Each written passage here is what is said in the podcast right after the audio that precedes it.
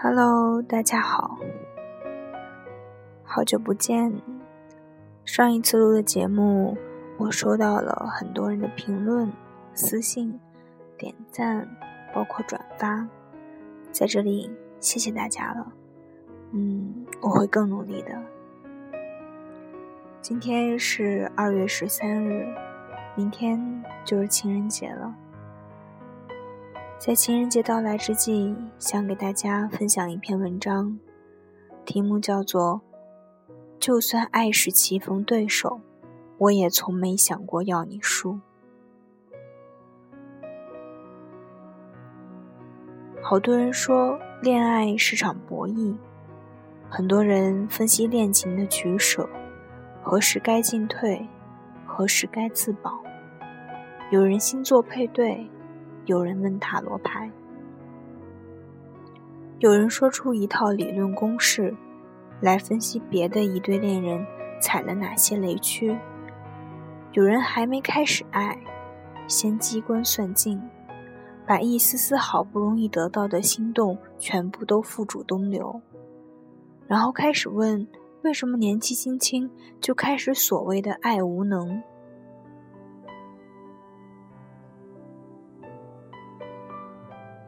无论你是否承认，恋爱仍是这个世界上最美好的事情之一。它让你胆战心惊，让你如临大敌，让你高频紧张，让你心碎荒唐。它给你平淡无奇的生活增加了意想不到的创造力。它让你高傲的连自己都不认识，又毫不留情的把你打入尘埃的地狱。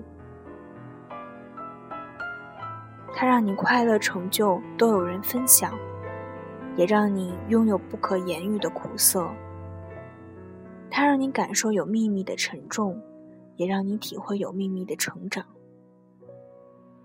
但无论如何，分析和算计绝不是它的一部分，而是太多人对自己的没把握。去看看那些从公式推论两个人是否合适的人。非要卡准星座配对的人，他们口中的偏执和爱慕，哪一个不是自私的？明明自己是自私计较的，却还不承认，要戴上一顶“我是为我们感情保驾护航”的高帽子。如果你真的有心，好好珍惜，诚恳付出，爱情只有一个秘密。是他的绝无仅有和独一无二。你不能从这一个人的身上寻找给下一个人使用的经验教训，做无谓的分析。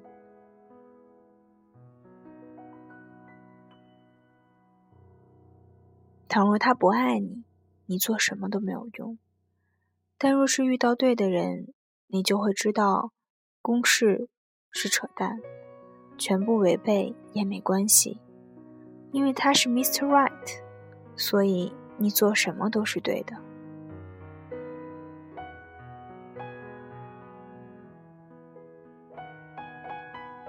我记得很早以前，微博上传出了一对情侣结婚时的视频，新娘子满脸泪水，质问新郎以后会不会对她好，对她爸妈好，还说了一些陈词有些过分的话语。好像新郎娶了她就对不起他全家似的。客观的说，场景十分滑稽可笑，微博瞬间就引爆了，转发评论一股脑的喷那个鼻涕、泪水横流的新娘，说这个新郎太惨了，娶一个人跟娶了一家子似的。说新郎太惨了，怎么能说娶这样一个女人呢？总之。就是说新郎太惨了，更有无数自称心理学家或者感情专家的人跳出来横加评论，说这个新娘把婚姻看成负担什么什么，说这样的家庭一定不会长久，如何如何。这真是我见过人类对一桩婚姻最可怕的诅咒。人家喜结良缘，不论出于什么目的说出这一番话。还没洞房就被你们诅咒不能长久，分析来分析去，真是笑话。说好听了，关你们屁事儿了；说难听了，这些人就跟那几个多事儿的大妈没什么区别。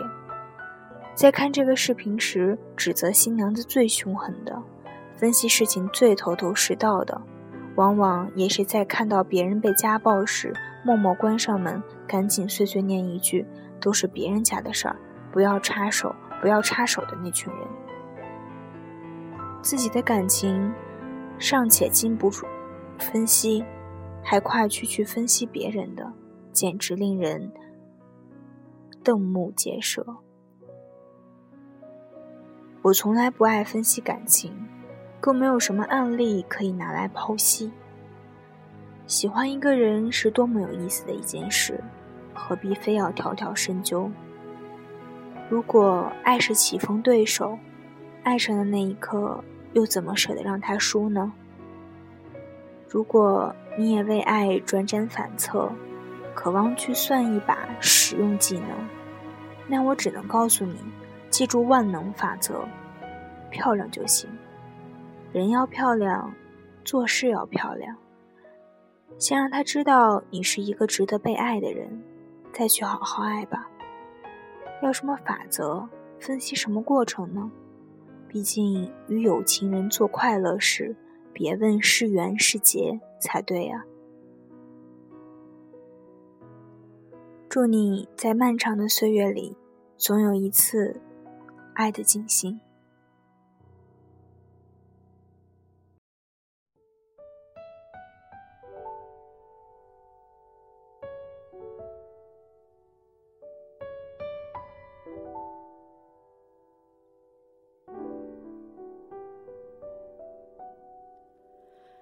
多久没见你？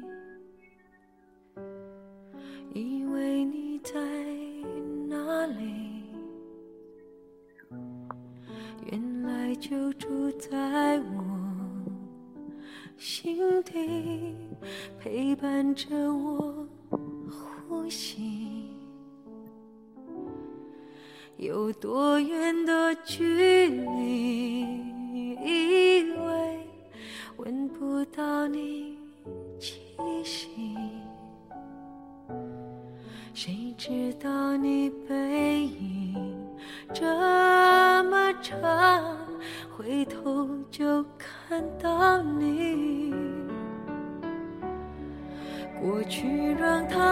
去，来不及从头喜欢你。白云缠绕着蓝天，啊，如果不能够永远走在一起，也至少给我们怀念的勇气，拥抱的权利，好让你明白我心动的痕迹。